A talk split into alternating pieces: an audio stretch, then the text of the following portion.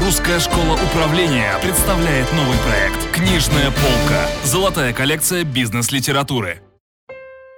Добрый день, с вами программа «Книжная полка» ее ведущая Ирина Куртикова. По статистике, 80% стартапов умирают уже в первые несколько лет своего существования.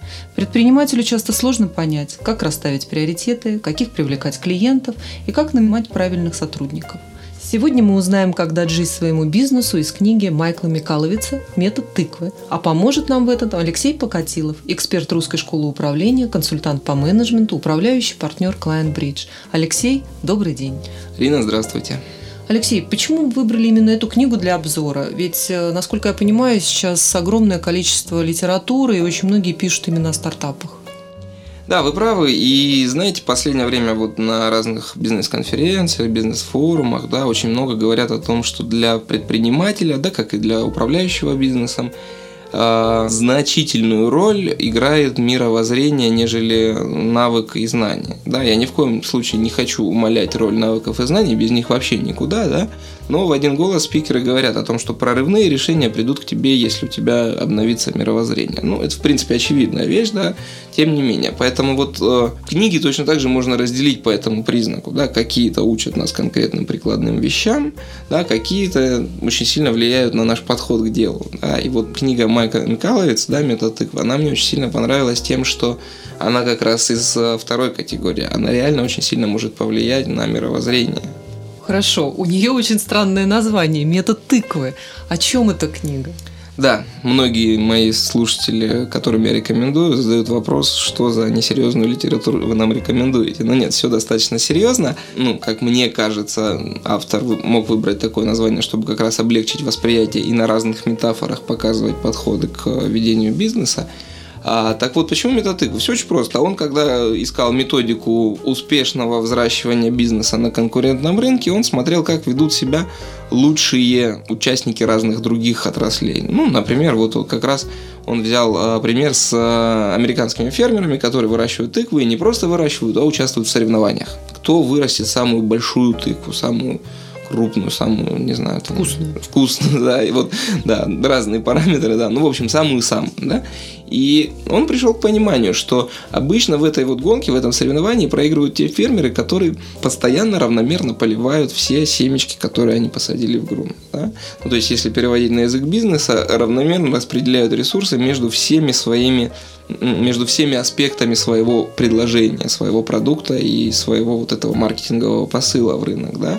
А также он увидел, что обычно выигрывают э, соревнования те фермеры, которые после первого этапа взращивания семян продолжают поливать только те семена, которые дали лучшие результаты. Ну, то есть на перенаправляют ресурсы на наиболее показывающие динамику, если угодно, семена. Да? Ну, точно то же самое и в бизнесе. Да, если мы говорим о том, на что направлять свои ресурсы, то вот э, идея Майка Микаловица, она, конечно же, не нова, но он еще раз ее актуализирует. Направлять их на сильные, в первую очередь, свои стороны. Простой, простой посыл, усиливая сильно. Хорошо, вот вы сейчас сказали о, наверное, такой самой распространенной ошибке, которую делают э, люди в бизнесе. А о чем еще говорится в этой книге? Какие ошибки э, допускаются? Угу. Ну, они все, знаете, вот э, сфокусированы вокруг принципиально вот этого нарушения логики, когда ты пытаешься стать суперменом и заняться всем сразу, да, условно говоря. Ну вот в качестве одного из примеров, который, например, меня тронул в свое время, да, одна из ошибок работать, например, с теми клиентами или с теми рыночными сегментами, которые по тем или иным причинам тебе не нравятся ну, например, не разделяют твоих ценностей или, например, ожидают от тебя каких-то действий, которые противоречат твоей морали или твоему подходу к бизнесу. Да? Если предприниматель начинает идти в эту сторону в погоне за дополнительной прибылью, дополнительной маржой, то какие-то периоды это может приводить либо к тому, что тебе придется перестать слушать свою совесть, да, и там уже другие последствия для человека лично, либо ты, она тебе будет постоянно стучать, значит, откуда-то изнутри и говорить о том, что, эй, ты что-то не то делаешь, да, и тогда внутренняя мотивация развивать это направление, она вот не развернется в том объеме, в котором могла бы. То есть не будет энергии определенной, потому что, да, когда мы ставим какую-то цель, помимо четких параметров, одно из важных мотиваторов – это как раз энергия, которая есть у человека, чтобы этой цели добиваться. Абсолютно верно. Так или иначе, через серию логических связей все сводится к тому, в чем там смысл мой, какое изменение в мир я вношу этим бизнесом и почему это для меня важно. Да, может быть, немножко пафосно звучит, но опыт показывает, что если покопать, то вот оно вот так. Скажите, пожалуйста, Алексей, э, вот данная книга, она о стартапах, о развитии, о том, какие не допустить ошибки. А может ли она быть полезна руководителю уже устоявшегося бизнеса или топ-менеджеру? Безусловно, да. Здесь все достаточно просто. Наш рынок, он постоянно меняется. Да? Ну, возьмем, если мы говорим о конкурентных отраслях, да, и до недавних пор в некоторых сегментах условия рынка были достаточно благоприятные, и они позволяли быть успешной стратегией, которая коротко описывается так. Мы занимаемся всем.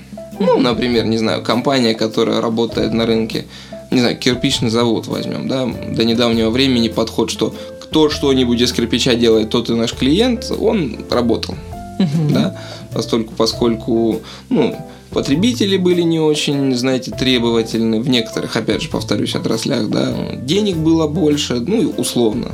Вот. А теперь-то рынок немножечко сжимается, да, и это заставляет потребителя быть более избирательным, и потребитель выбирает себе того поставщика зачастую, который вот, ну, как-то максимально подходит к его специфической ситуации, да, к его специфической потребности. Хочу не просто кирпич, а кирпич, который там, не знаю, имеет нестандартные размеры, потому что я строю нестандартные здания, и там нестандартная нагрузка на кирпич, и мне вот важно, чтобы все это билось, да. А таких кирпичей уже производит гораздо меньше заводов. И вот, к сожалению, не все, далеко не все пока осознают вот эту необходимость нишеваться да, нишевание как некое конкурентное преимущество в рамках ниши. Да, вот об этом и Кьел Норстрем говорил в своей лекции, о том, что хочешь создать временную монополию, хочешь э, заполучить кусок рынка быстрее, чем конкуренты, да, найди что-то инновационное в себе и найди свою уникальность. Да, вот Миколаевец, по сути, про это же говорит, поэтому, да, всем, кто еще этот подход не внедрил в свою работу, я рекомендую хотя бы для того, чтобы, ну, решить, а надо оно мне или не надо. А какие инструменты, поскольку мы говорим вот о личном, а, вы стали для себя применять, прочитав эту книгу? Ну, знаете, вот здесь, может быть, меньше имеет смысл говорить об инструментах, нежели о подходах, о точках зрения, да, и вот то, что мне очень близко и очень откликается, я периодически попадаю, знаете, в эту ловушку работать со всеми, включая тех, кто мне по тем или иным причинам не очень нравится. Многим сейчас, может быть, возмутиться и ну, сказать... Ну, бизнес есть бизнес. Да, есть же такое выражение. Да, ничего себе... Э, ничего личного. Да, да, да, да. Э, но, наверное, бизнес есть бизнес э, в чистом виде, вот в таком в утрированном виде, может быть, до какого-то момента. Все-таки мы же не будем торговать оружием незаконно, да, руководствуясь принципом бизнес есть бизнес, да. Вот мы будем вести его законно. Значит, у нас есть одна из ценностей, да, мы хотим соблюдать закон. Мы же не будем продавать алкоголь несовершеннолетним, да, по той же причине и так далее, и так далее. Да? Поэтому вот я, в свою очередь, после прочтения этой книги немножко пересмотрел свои подходы э, к ответу на вопрос, с кем мне правда нравится работать, для кого я готов делать э, даже больше, чем то, за что мне платят, да? А с кем я быть, ну, по тем или иным причинам не готов был бы работать, ну, при, даже при всех прочих, да, при том, что там хорошие деньги, э, интересные проекты и так далее, но по каким-то критериям не готов. Я э, с уважением, безусловно, отношусь ко всем, но вот когда вижу, что не мой клиент, я предлагаю ему поработать с кем-то из моих коллег, например. Большое спасибо, Алексей, за такую личную э, беседу о ценностях и о такой интересной книге. В студии работала я, Рина Куртикова. У нас в гостях был Алексей Покатилов, эксперт Русской школы управления. И мы говорили о книге «Метод тыквы» Майка Микаловца. Слушайте нас, чтобы не утонуть в море бизнес-литературы. До новых встреч! Русская школа управления представляет новый проект «Книжная полка». Золотая коллекция бизнес-литературы.